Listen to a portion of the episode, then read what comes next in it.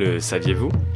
Terra Australis était le nom donné par les Européens au gigantesque continent imaginaire qu'ils pensaient trouver au niveau du pôle sud, beaucoup plus grand cependant que l'Antarctique actuel, débordant par exemple dans une grande partie de l'océan Pacifique Sud. Cette idée d'un continent inconnu remontant à la Grèce antique vient du fait que l'on pensait alors qu'il devait se trouver un immense continent au sud pour contrebalancer et équilibrer tous les continents du nord. Cette croyance s'est donc maintenue dans l'imaginaire occidental, notamment par l'intermédiaire du cartographe grec Ptolémée qui faisait office de référence pour les Européens.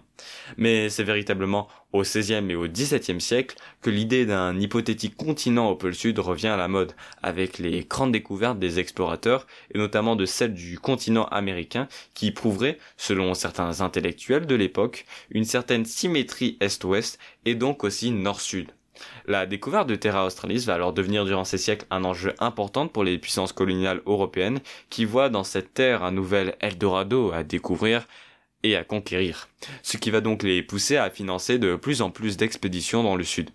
Finalement, au XVIIIe siècle, les différentes expéditions de Cook qui sillonneront le Pacifique en long, en large et en travers prouveront l'impossibilité de l'existence du continent austral,